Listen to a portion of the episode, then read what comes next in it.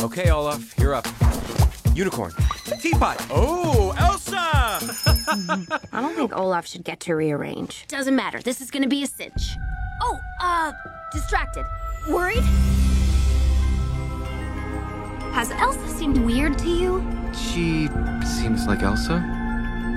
There's this voice. Voice? What does that mean? Head for the cliff! The kingdom is not safe. Find who is calling to you. They may have answers. Go north, across the enchanted lands, and into the unknown. We do this together, okay? Be careful.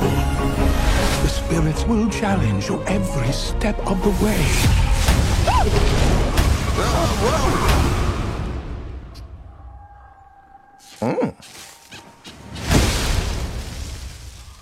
That's normal. Who are you? Hi, I'm Olaf. Oh, sorry. Yeah, I just find clothes restricting. Somebody's calling us. Who is it? Should I know what that means?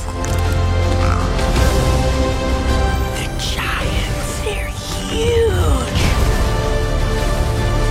Try not to scream.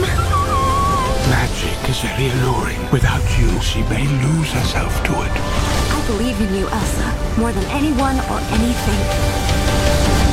If anyone can save Arendelle, it's you. How do you guys cope with the ever increasing complexity of thought that comes with maturity? Oh, no, no, no, no. Don't shoot. I, you don't know what I stepped in.